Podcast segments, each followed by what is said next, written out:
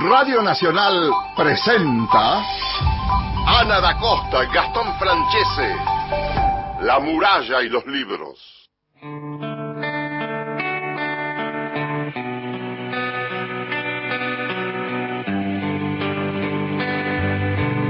Hola, hola, ¿qué tal? ¿Cómo les va? Muy buenos días. Ana, ¿cómo estás? ¿Cómo estás? Muy buenos días, Gastón. Muy buenos días a todos los oyentes de nuestro querido país que están ahí escuchándonos, que están desde temprano esperando la, la muralla y los libros. Acá me mandan saludos desde Virreyes. Domingo Quiste le mandamos un beso enorme. Bienvenidos a un nuevo encuentro, hoy con un gran programa. Así es, hoy tenemos literatura, tenemos poesía, tenemos la información de la Biblioteca Nacional, tenemos de todo. Así es, estuvimos conversando con Sergio Dukowski sobre su novela Póker y me dejó pensando en muchos temas la novela, porque uno piensa en el título, en póker, piensa en el juego, pero también piensa en esta bisagra que plantea la novela, que es a los 55 años, el protagonista de póker, Enrique, decide dejarlo todo, decide dejar su trabajo. ¿Cuántas veces nos pasó en la vida de pensarlo, de querer dejarlo todo, de querer largar todo? Totalmente, totalmente. ¿Y qué más contar? Contar, contarles un poquito a los oyentes, así los ponemos en situación de esta entrevista. La novela atraviesa esta, esta gran crisis personal que tiene este personaje con la noticia de, de la enfermedad de, un, de su amigo Pedro, pero me gusta todas las situaciones que van pasando y que van atravesando, que va atravesando este personaje, ¿no? El vínculo con su hija, él quedó viudo, eh, con una hija muy chica, el tema de la soledad, el tema de la muerte. Me parece que son grandes temas y yo quería invitar a los oyentes para que nos cuenten si en algún momento pensaron en, en dejar el trabajo, por ejemplo, ¿no? Cuando uno está en una zona de comodidad durante mucho tiempo, con un trabajo, con una situación, y de repente dice, yo ya no quiero saber más nada con esto, no se atreve o no se anima a tomar esa decisión. Póker nos habla de esto, entonces me gustaría sumar eh, invitar a los oyentes a participar eh, para que nos cuenten si alguna vez les sucedió algo así.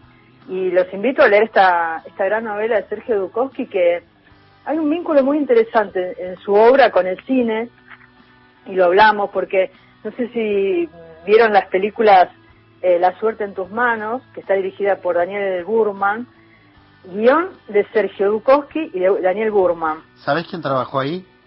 ¿O con Sí, él? la- Eh, nuestro productor, nuestro querido Cristian Blanco.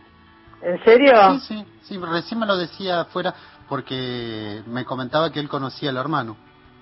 Ah, bueno, no, no tenía ese dato, no tenía ese dato. Y además, eh, el, no solamente en esta película, La suerte en tus manos, pensé que me ibas a hablar de Jorge Drexler, No.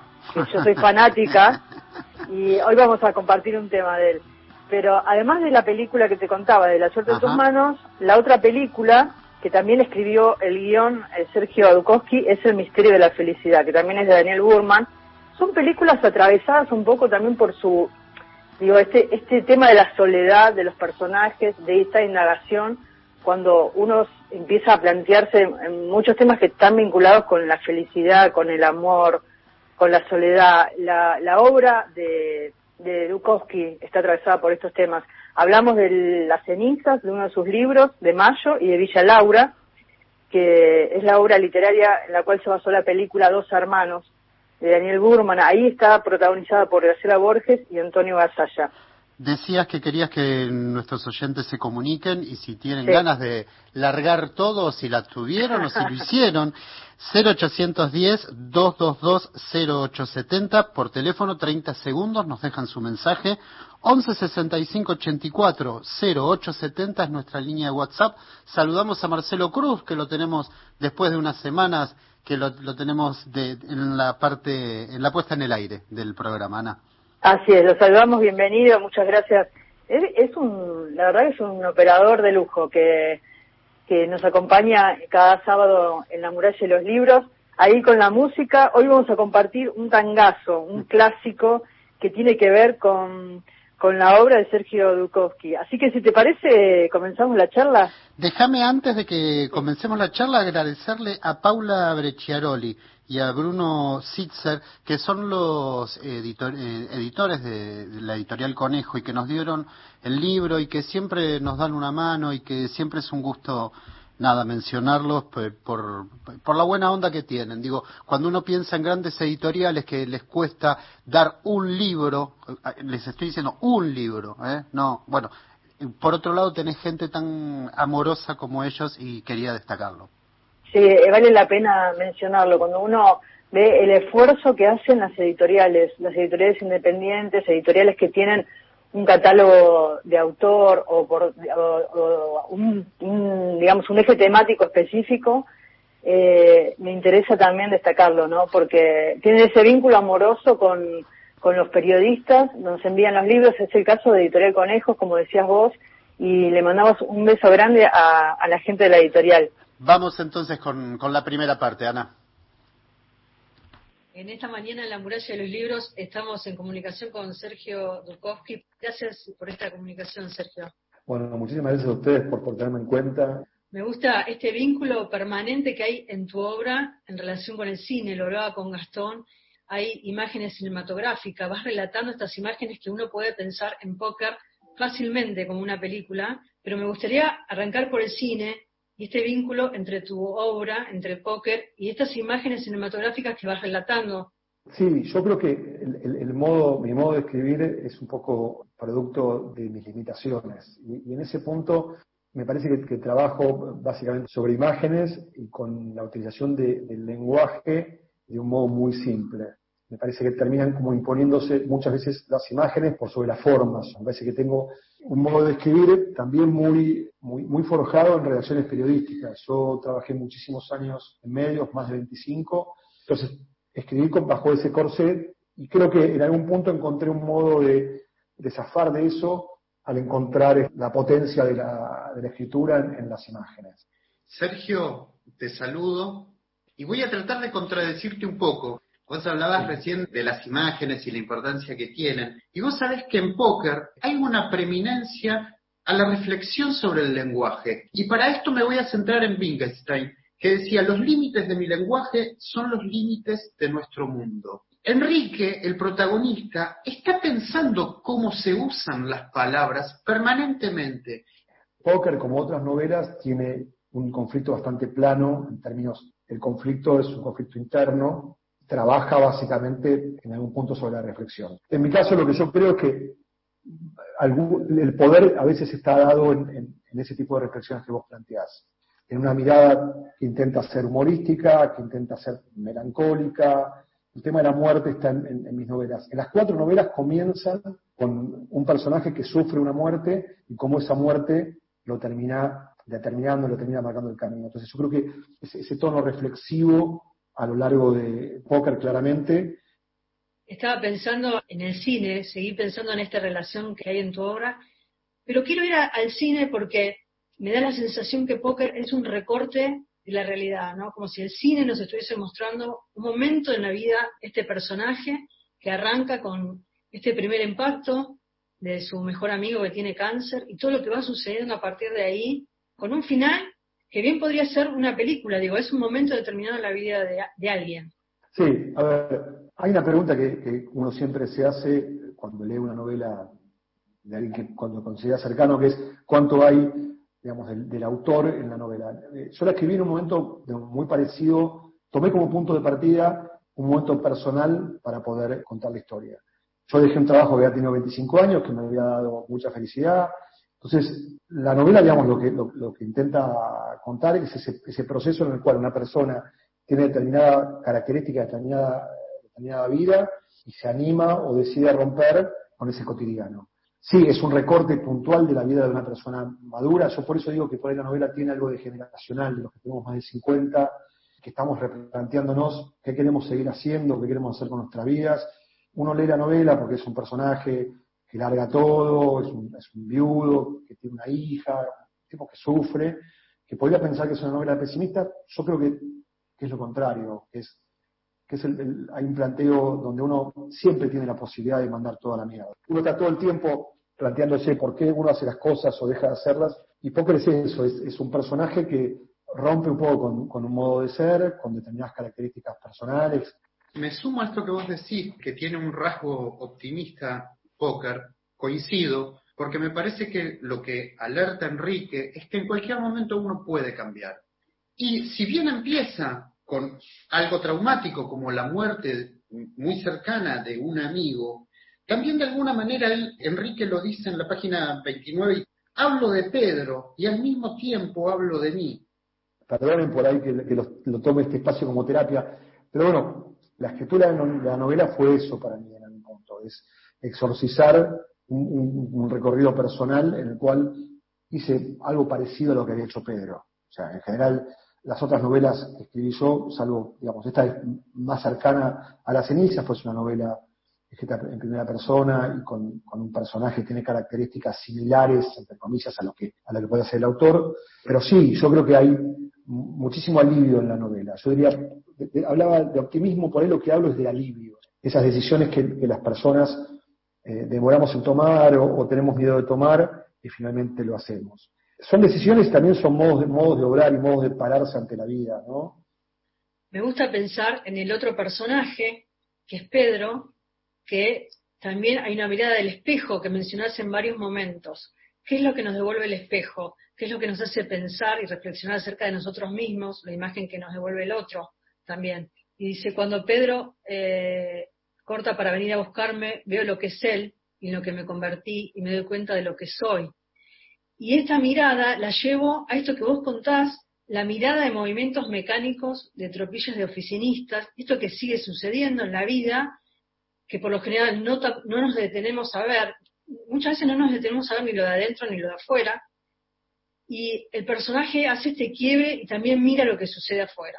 Me emociona cuando, cuando alguien que leyó la novela toca como algunos puntos muy sensibles míos a la hora de, escribir y de, construir esa historia. Es como, digo, es para lo que uno escribe en definitiva, es muy emocionante poder hablar con, lectores. Entonces, sí, a ver, creo que, en principio, como muchas veces uno termina no mirando a su alrededor y hace falta un sacudón para mirarlo. Yo creo que la pandemia nos enseñó mucho sobre eso que, es, que, sin duda este, es un enorme aprendizaje, pero sí me tocas ahí un punto que es, también están muy vinculados. Uno es la soledad y otra vez quedarse sin trabajo. Hay, hay un hilván que va de un lado a otro. La soledad básicamente porque el personaje es viudo, voy a usar una palabra que no me gusta, pero que se suele usar, que es no reconstruyó su vida como si uno reconstruyera la vida en función de la pareja, digamos. Bueno, en realidad no consiguió o decidió no entablar una relación donde puso el foco en, la crianza de su hija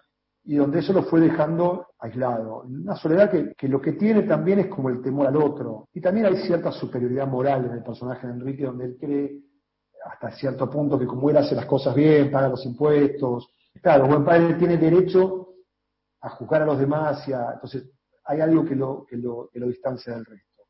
En realidad lo que me parece termina pasando es hay una, una, caparazón que lo, que lo va recubriendo y lo va alejando de lo bueno que tiene eh, socializar y, estar con gente, ¿no? Parece que hay una, cosa media como compleja en el personaje. Y el tema de estar sin trabajo, me parece que lo que le ocurre a él, que lo dice en algún momento de la novela, es muchas personas trabajan y se terminan como identificando en función de, de su trabajo. Complemento esto que estás diciendo, Sergio, y te cito, que a mí me parece que son nodales también, que es los últimos tiempos, en realidad los últimos días, me di cuenta de que ser decente no es una virtud. Un poco más adelante dice, pero ser decente es bailar sin música, es hacer un gol en un arco sin red. Un poco más adelante, no es lo mismo ser una persona decente que ser una persona feliz. Y acá está también un gran problema.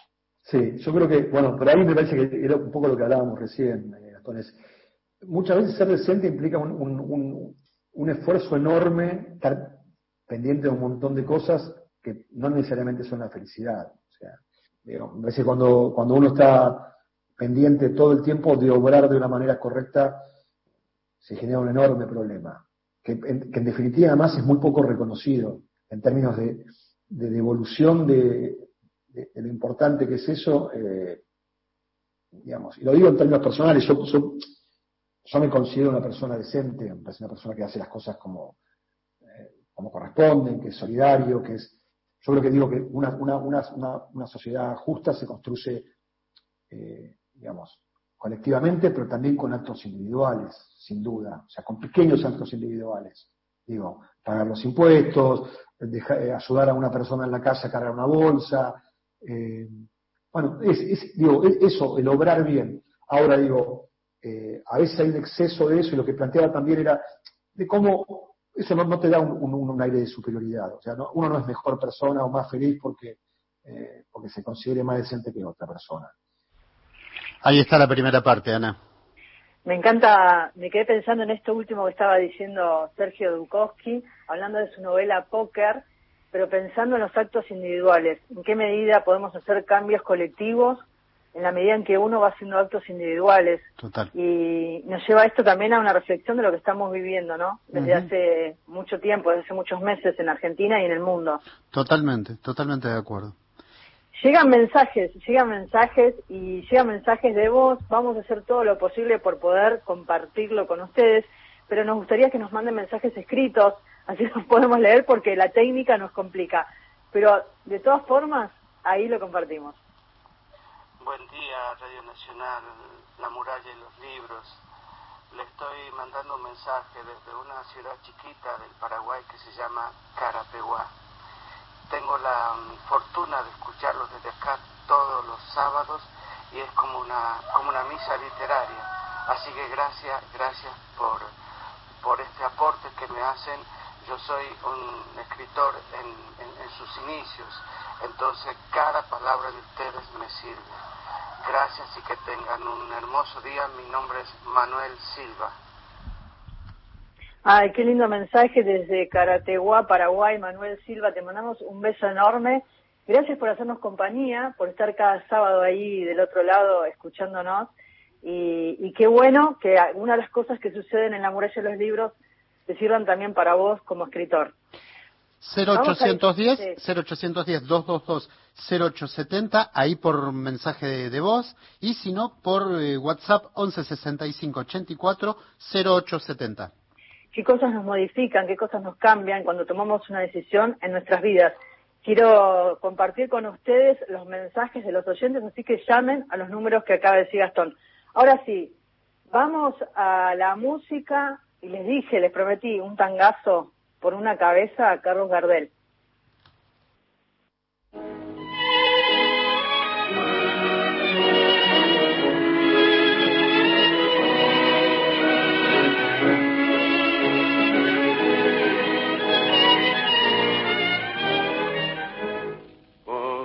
cabeza de un noble potrillo que justo en la raya afloja al llegar y que al regresar parece decir no olvides hermano, vos sabes no hay que jurar por una cabeza me tejón de un día de aquella coqueta y risueña mujer que al jurar sonriendo el amor que está mintiendo quema en una hoguera todo mi querer. Por una cabeza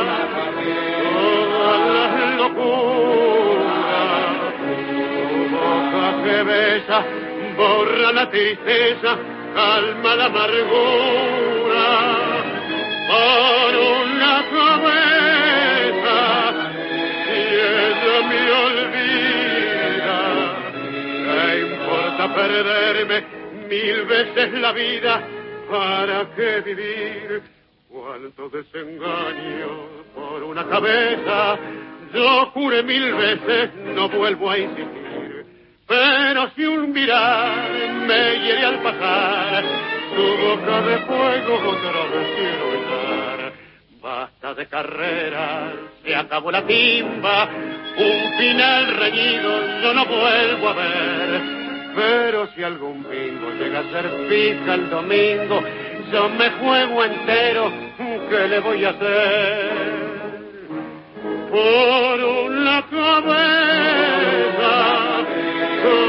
la locura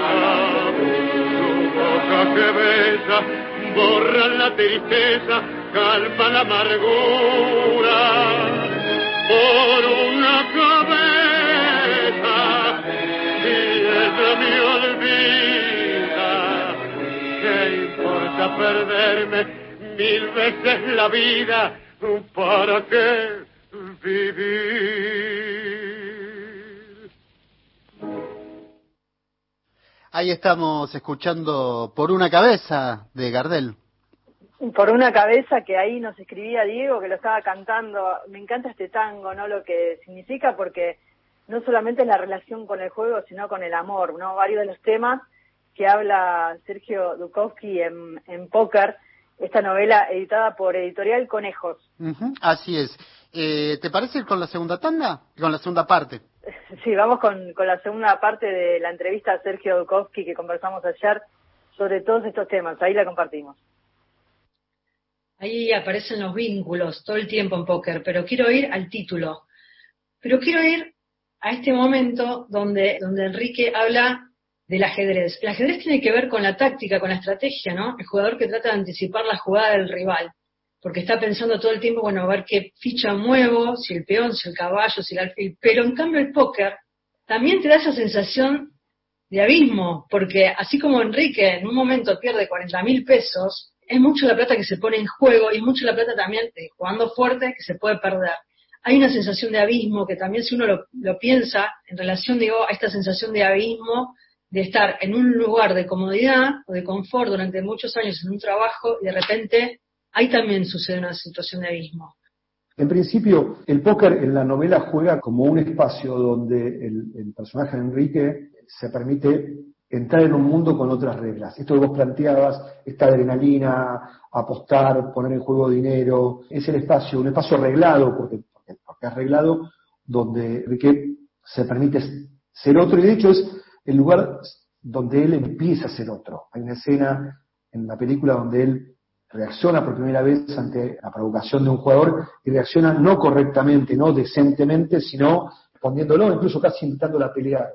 Después, respecto a la, a la mirada que vos tenés del póker, yo sí juego al póker, me encanta jugar al póker, y el póker es un juego que claramente tiene una, una cuota mayor de azar que el ajedrez, pero por otro lado, es un juego de estrategia. De hecho, hace un par de años atrás se empezó a poner de moda una modalidad que se llama Texas Hold'em, que es un- una modalidad de póker abierta, donde se juega, cada uno tiene dos cartas que son propias, que no las ven los demás, después hay cinco comunitarias, y eso permite que entren en juego la estadística, el conocimiento. De hecho, muy buenos jugadores de ajedrez se han volcado al póker. El póker representa para mí, en la novela, la geografía del cambio, donde Enrique experimenta el cambio y donde, donde se permite cambiar. El título, en realidad, fue lo último que le pusimos a la novela, o lo terminamos discutiendo con los editores, con Ariel Bermari, con Paula Bresciaroli, con, y con Bruno Sista, que son los dueños y editores de Conejos. Empezamos a jugar y apareció, y apareció el título. Y a mí, yo al principio me generaba un poco de duda, me parecía que podía ser equívoco, pero que después cuando, digamos, cuando pude pensar y reflexionar esto que te decía recién, del póker como, como el campo de batalla donde, donde Enrique termina de dirimir su conflicto, me pareció que, que estaba bueno. Agrego algo de póker a esto que decís y que dice, desde hace varios años que el póker es una tabla a la que me aferro en el medio de un nau- del naufragio, un espacio de incorrección reglado donde la insolencia es un valor. Cito a Enrique diciendo esto, ¿por qué? Porque me parece que acá también se juega, si Pedro es una figura tan importante para él, el otro que va a ser una figura muy importante y que va a estar relacionado al valor es Marcos. Y me Sí. parece que el póker es esa tabla donde él puede acercarse un poco más a esas figuras tan distintas a él en un punto y que le va a abrir la puerta a ese cambio. Sí, totalmente. Yo creo que ahí, ahí lo- la, la palabra que me parece que une un poco a Pedro y a Marcos, que es el, el otro personaje que vos mencionas ahí, es el- la admiración que tiene eh, Enrique por, por el valor, por el coraje, por asumir las, situaciones de un modo frontal y diferente al que, al que él suele, como suele reaccionar él, que es más oblicuo. Yo que en general nos pasa a, los seres humanos, muchas veces admiramos lo que no tenemos, admiramos lo que otras personas tienen y a uno le encantaría tener. En el caso de Enrique, Enrique la tiene clara. Enrique en ese punto cuenta esta historia, la de Marcos. Marcos es un compañero de Enrique de la secundaria, que, es un tipo que, él admira, básicamente en un accidente pierde una pierna, pero en una, así todo sigue, sigue, sigue, su vida, de hecho vuelve a jugar al fútbol. Hay como una, como una enorme admiración sobre esos gestos de, solidaridad y de, valor, de, de, jugársela, ¿no? Y pensando en esto que decís, también hay otro tema que es el tema del tiempo. Y lo piensa en relación no solamente al hecho de haber dejado de trabajar, sino en, ese tiempo que empieza como a optimizar en sus vínculos, con, tanto con su hermana como con su hija. Sí, claro. Yo creo que eh, esto que decías un poco ahí, cuando vos lo decías hace un ratito, un tiempo dentro de otro tiempo, unas semanas, una vida dentro de otra vida.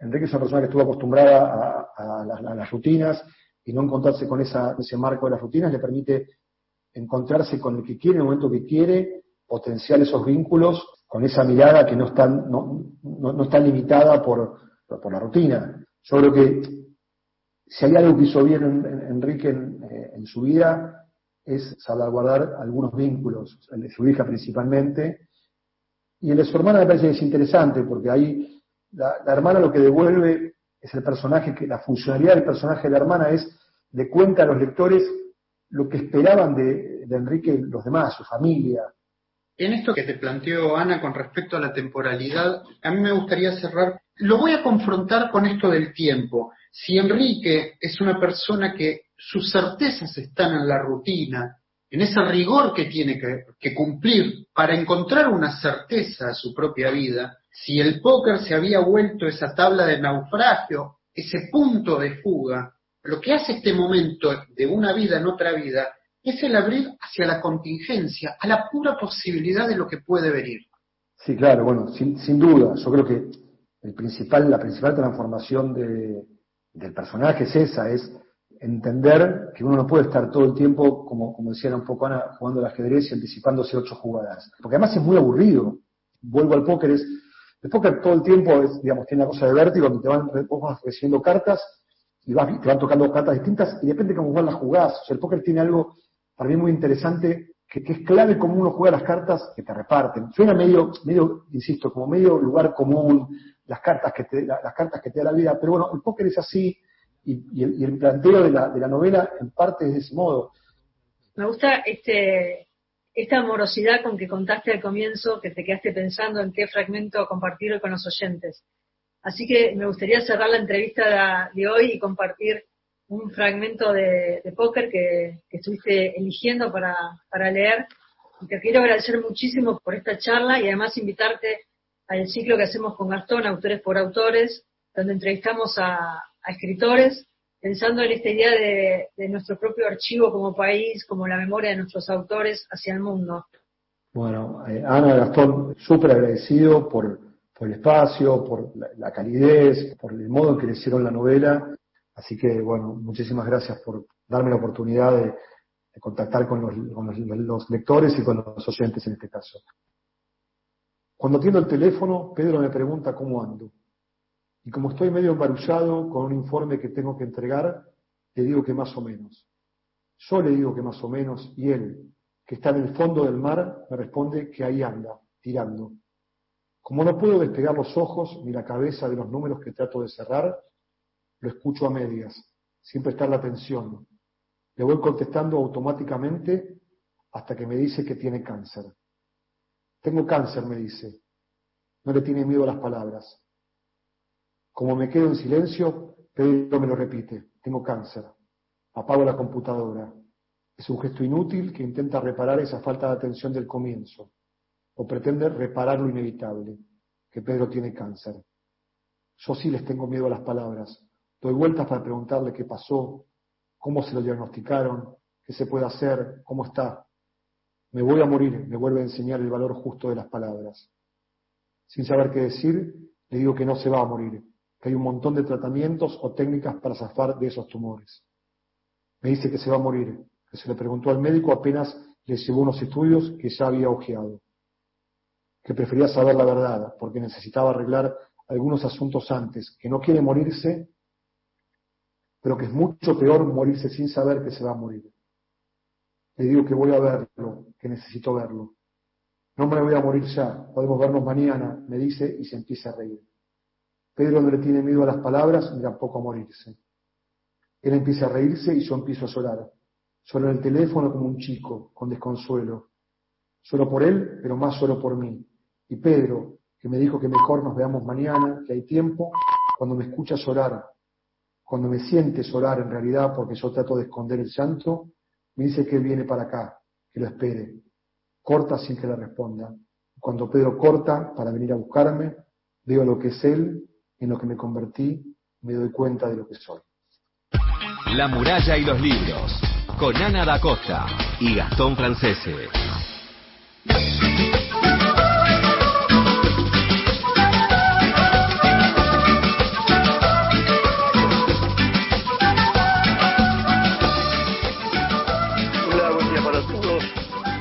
Ubiashima Cayuso. Eh, en 1980 dejé ciencias económicas para dedicarme al ajedrez. Fui varios años profesor de Diego Duskowski. Conozco a Sergio, seguí su carrera por un amigo de Clarín. Y en 2005 dejé las competencias de ajedrez. Empecé a volcarme a la literatura y hace cinco años que estoy Para y ser feliz, necesario es para mí empaparme de tu voz. Oraré. Hola, sí, mi nombre es Ricardo de Bahía Blanca. Sí, yo sí, siempre quise, o tengo sobre la mesa la idea de dejar el trabajo. Este, pero bueno, eso eh, creo yo también que se sucede porque de- dependiendo de las circunstancias que uno está viviendo en cada momento de su vida. Siempre está sobre la mesa, uno lo- a veces la piensa inconscientemente y, y otras veces realmente quiere cambiar.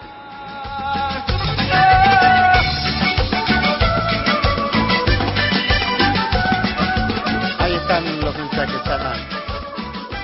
No, hacelo, son bisagras en la vida que uno tiene que tomar una decisión. Si podés hacer, hacelo. Totalmente. Nos dice Mari de Benavides, hace 10 años cuando quedé viuda quise hacer cambios grandes, pero me quedé inmóvil y con la cabeza a mil. Admiro eh, muy fuerte a quienes lo hacen. Tengo una hija que eh, todo el tiempo me alimenta de hacer cambios y que no piense yo todo el tiempo en que estoy grande y esas cosas. Así que nos manda un beso. Sí, Mari, no, no estás grande, hay que hacerlo. Siempre A veces- se puede.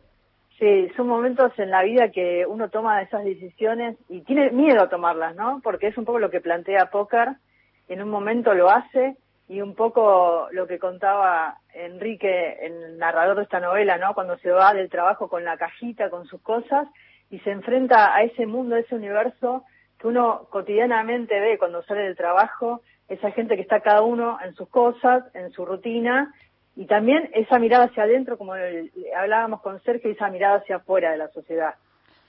Gracias a todos por comunicarse al 11 65 84 0870, que es nuestra línea de WhatsApp, o por teléfono al 0810 222 0870. A veces tiene que ver con, con, con el trabajo y a veces tiene que ver con las decisiones personales, ¿no? Vamos a la tanda y seguimos en la muralla de los libros hasta las 8 de la mañana. La muralla y los libros, con Ana da Costa y Gastón Francese. Mi primer recital para una multitud fue a través de la Radio Nacional de Bahía Blanca. 25 años después tengo la oportunidad de hacer un concierto streaming sabiendo que un montón de público ya me acompaña en cada concierto y tal, pero además voy a tener la oportunidad de volver a hacer un concierto multitudinario a través de la Radio Nacional.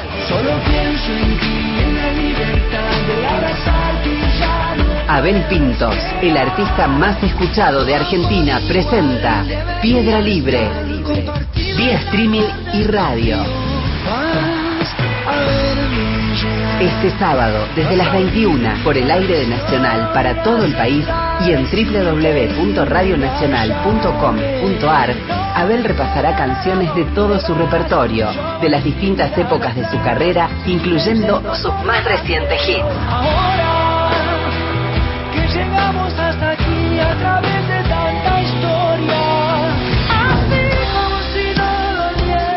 Sábado 12, desde las 21.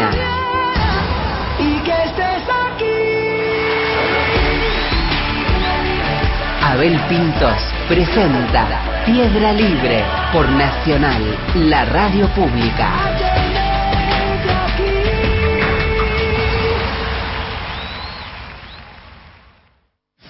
Desde Nacional Resistencia, de Radio Nacional Santa Fe. Todo, todo el país, de Nacional Mendoza, de Radio Nacional Jujuy. En todo. La radio pública. La radio pública. Tiene información. Mundo Disperso. Somos Rodolfo García, Daniel Míguez y Pedro Saborito. Y todos los domingos de 11 a 13 por Radio Nacional les vamos a contar historias para que ustedes las vuelvan a contar por ahí y se luzcan mucho. Mundo Disperso. Historia de la vida y todo lo demás. Ahora, Nacional, en todo el país. 7 de la mañana, 35 minutos.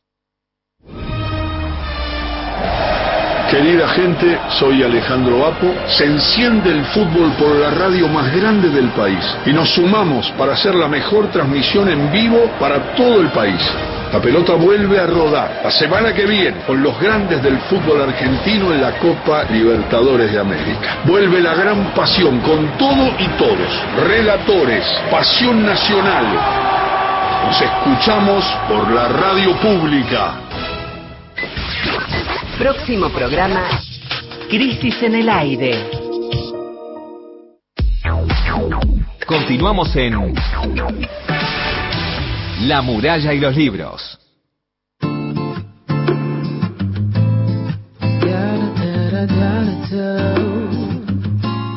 Seguimos en la muralla de los libros y llegan mensajes al WhatsApp. Dice Cristina de Ramos Mejía, después de 40 años de trabajo cerré mi negocio y hoy no me arrepiento. Tomé esa decisión convencida que era mi momento.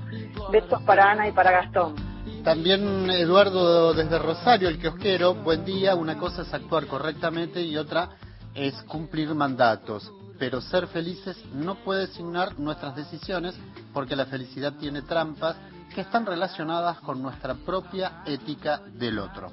Qué lindo mensaje, muchísimas gracias. Y a todos los que se están comunicando, ¿a qué teléfono, Gastón? 0810-222-0870, nos dejan 30 segundos su mensaje, o por mensaje de texto a nuestra línea WhatsApp, 1165-84-0870. Y llega Rafa Hernández con las lecturas intervenidas. Me encanta esta elección que hizo de, de Antonio Di Benedetto, este escritor, periodista mendocino. Hay una trilogía que reúne eh, Sama, Los Suicidas y El Silenciero, por, por eh, la editorial Adriana Hidalgo, que no se la pueden perder. Así es. Y en este caso viene con un texto que se llama Rincones. Escúchenlo, es una delicia. Antonio Di Benedetto, Rincones.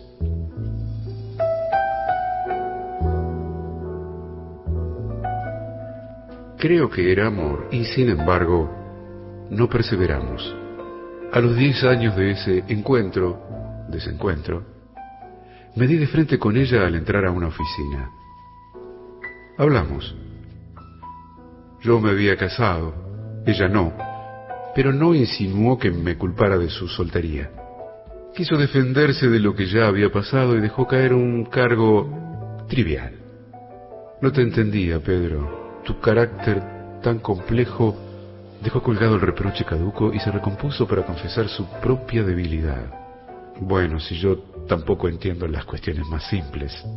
Opiné que ella perseveraba en dañarse con su excesiva modestia. Lo aceptó a su manera. No sé, soy así. Siempre me encontrarás en los rincones. Enseguida, esa mañana, nos dejamos ir. Después, al descender de un autobús, otro autobús tronchó su cuerpo. Lo supe por un diario de la tarde. Acudí con el pequeño cortejo de sorprendidos y dolientes que ella podía concitar. Alguien había ejercido la piedad de componer, aunque toscamente, su faz muy malherida. Pero nadie tuvo la compasión de cubrir el óvalo de vidrio del ataúd para que no nos detuviéramos ante el rostro mancillado. Ya no era ella. Ahora me deslizo por los rincones. Los rincones que poseen las casas, que construyen los hombres, y los rincones que tienen los espacios abiertos. Calles, plazas, alamedas. La busco. Qué hermoso texto, ¿eh? Me encanta Antonio de Benedetto y en la voz de Rafa Hernández, que bien suena, eh, nos lleva por este, por este mundo imaginario de las palabras, ¿no? Qué lindo cuando, cuando uno escucha un texto leído por otro. La verdad que sí, la verdad que sí. El Rafa es una- un cariño grande, le mandamos siempre por, por, porque es alguien que suma mucho para el programa. Y, y que participa y que forma parte de la familia de la muralla de los libros. Así que un beso enorme. Gracias, Rafa Hernández, por estar cada sábado en la muralla. Y nos vamos a- al cine. Hablábamos con Sergio Dukowski de cine, pero también hablamos de La nave de los sueños, que está cada martes a las 19 horas en el canal de YouTube de la Biblioteca Nacional. Y en este caso, Daniela Pereira, que forma parte de La nave de los sueños, nos adelanta la película del próximo martes porque tiene una, una especialidad que es la transmisión, cómo va a ser.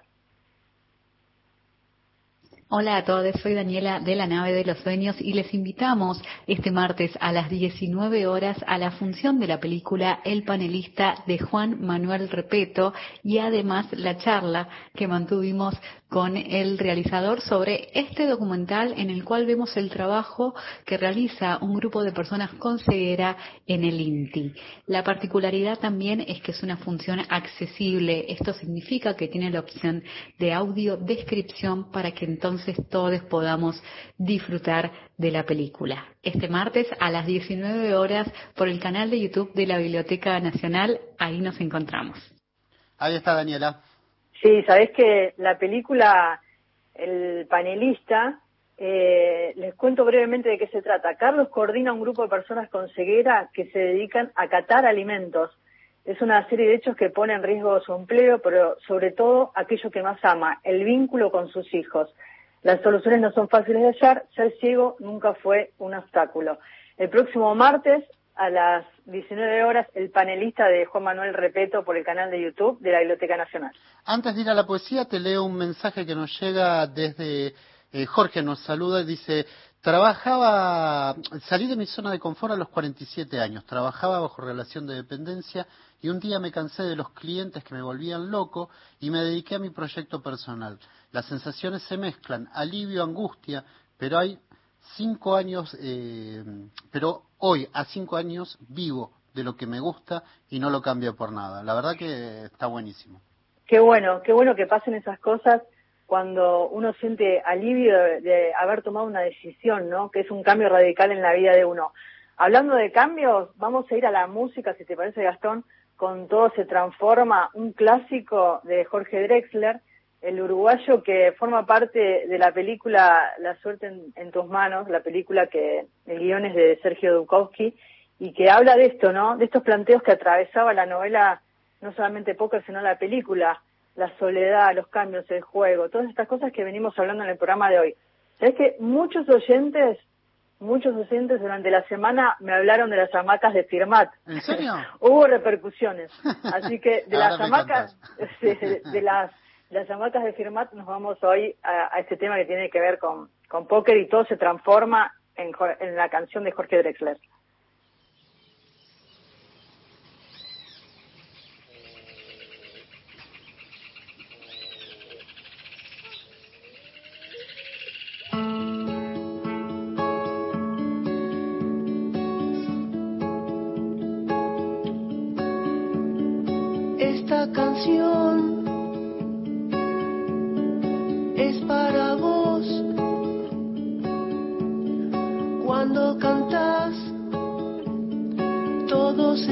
Se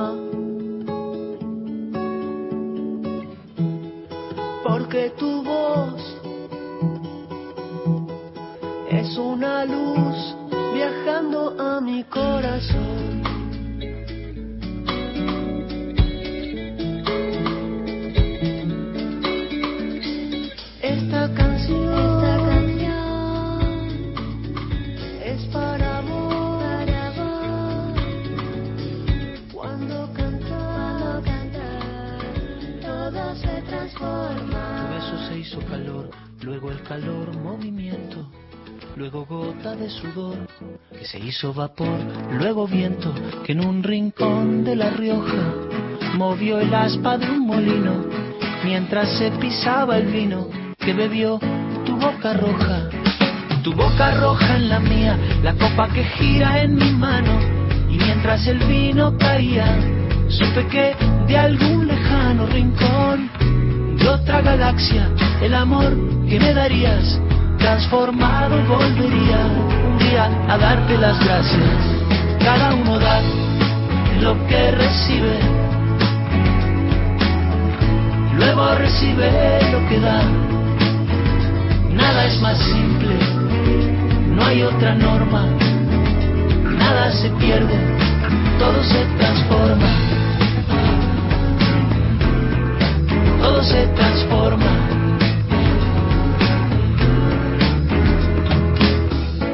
Que pagué yo con aquel euro italiano que había estado en un vagón antes de estar en mi mano y antes de eso en Torino y antes de Torino en Prato donde hicieron mi zapato. Sobre el que caería el vino. Zapato que en unas horas buscaré bajo tu cama con las luces de la aurora junto a tus sandalias planas que compraste aquella vez Salvador de Bahía donde a otro diste el amor que hoy yo te devolvería. Cada uno da lo que recibe, luego recibe lo que da. Nada es más simple, no hay otra norma, nada se pierde, todo se transforma. Dejar tu trabajo y entregarte a los hijos, dejar alemán porque aprendías rápido, y él no lo soportaba. Aceptar en silencio, Blanca, un amante, un hijo de otra, otra amante, seguir, seguir como si nada. Tiemblo. ¿Qué cosas estaré soportando yo, ahora, opacadas bajo el trabajo milimétrico de la costumbre? ¿Qué fuerza ejerce sobre mí el hombre que amo para volverme más inútil, sin saberlo, ¿Y qué fuerza ejerceré yo sobre quién hasta aplastarlo? No te culpo, yo tampoco he sabido revelarme.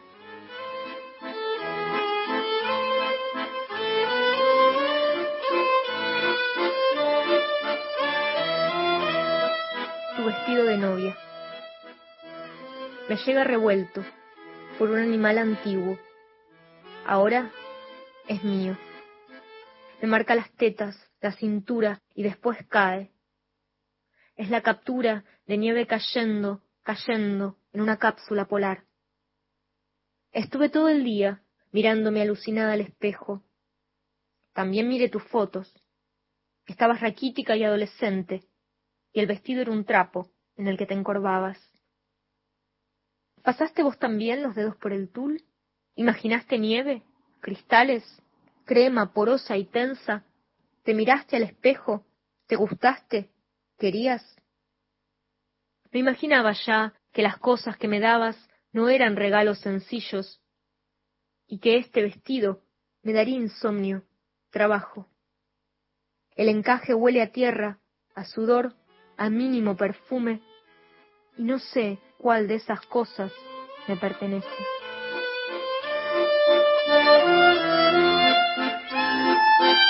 Ahí estaba Natalia Leiderman con esta con estas dos poesías hermosas, la verdad, una belleza. Gracias a todos los poetas que se suman cada sábado a este caleidoscopio de voces que forman parte de todos los poetas de nuestro país. Así que muchísimas gracias por participar, por sumarse a esta iniciativa que llevan adelante de Cristian Blanco y vos Gastón, así que me encanta. No, la verdad estamos muy contentos, sinceramente. ¿eh? Sabés que quiero saludar, recién hablábamos del, del Día del Maestro, yo quiero saludar por anticipado porque mañana, 13 de septiembre, es el Día del Bibliotecario. Se cumplen 210 años de la creación de la Biblioteca Nacional. Recordemos esa resolución de la primera Junta de Gobierno de 1810 que eh, creaba la Biblioteca Pública de Buenos Aires, se publica en la Gaceta esta resolución y se crea eh, la Biblioteca Nacional que fue en principio Biblioteca Pública de Buenos Aires, y eh, de alguna manera para homenajear a la labor de los bibliotecarios se, se, celebra cada 13 de septiembre el Día del Bibliotecario. Así que mañana vamos a compartir un video en el canal de YouTube para celebrar este día y donde están las voces de los bibliotecarios de nuestra Biblioteca Nacional. Qué lindo, qué, qué, qué gran trabajo, Los está- lo estamos esperando, ya te digo. Uy, eh, a Eduardo de Rosario le gustó el poema, ¿eh? Y también le gusta el programa. ¿Hay más poesía? Tenemos una más. Ahí mientras la estamos buscando.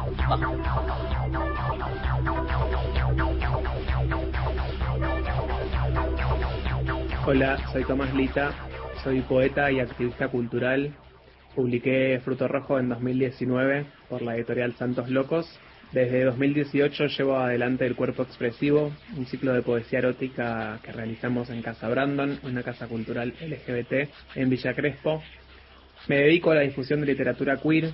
Desde 2019 gestiono Cultura Queer, una página de Instagram donde recomiendo, reseño y hablo de diversidad y literatura.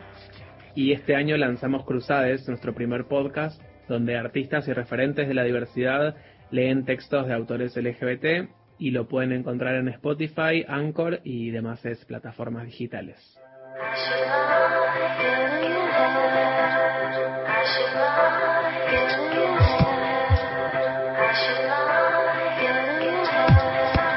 Les voy a leer dos poemas de Fruto Rojo, mi primer libro, editado en 2019 por Santos Locos. El otro día viajé. En el viaje zarpaba a un campito donde había tres pibes pateando. Me acercaba y uno de ellos me miraba la mano donde tenía un porro, me miraba y me decía, yo soy el fuego. Entonces le daba una seca y él era el fuego. Con la pelota bajo el brazo aspiraba mientras los otros dos miraban de lejos, como esperando el regreso. Después el pibe que era el fuego le daba otra seca y juntos, como si estuviéramos juntos de toda la vida, nos mirábamos y fumábamos, él parado, como si estuviera de paso. Después, sin soltar el porro, tiraba la pelota al suelo y se la pateaba a sus amigos para que no esperasen más, y con sus ojos verdes me decía, me quedaría fumando con vos, pero tengo que volver a patear con los guachos. Después me ofrecía ir a jugar y yo tímido me reía y contestaba, ah, no, no juego al fútbol. Entonces, el pibe que era el fuego me miraba y decía, bueno, cuando pases por acá y yo esté pateando y vos fumando, acordate que yo soy el fuego. Después me daba un beso corto, corto, casi sin lengua, y se iba agarrando el short con tierra. Después yo seguía con mi viaje por el campito, mirando cada tanto para atrás, para ver al pibe que era el fuego, haciendo jueguito con la pelota, o quedando suspendido en el aire, agarrado del arco, y dejando ver su piel tostada y su ombligo. Él ya no miraba para mi lado. Él era el fuego.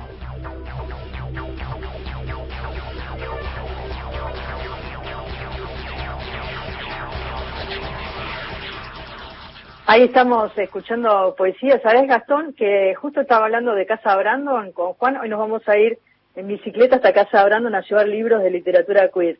Ah, mira qué Así bien. que, sí, sí. Así que, bueno, quienes quieran llevar libros ahí, están armando su biblioteca, se puede llevar.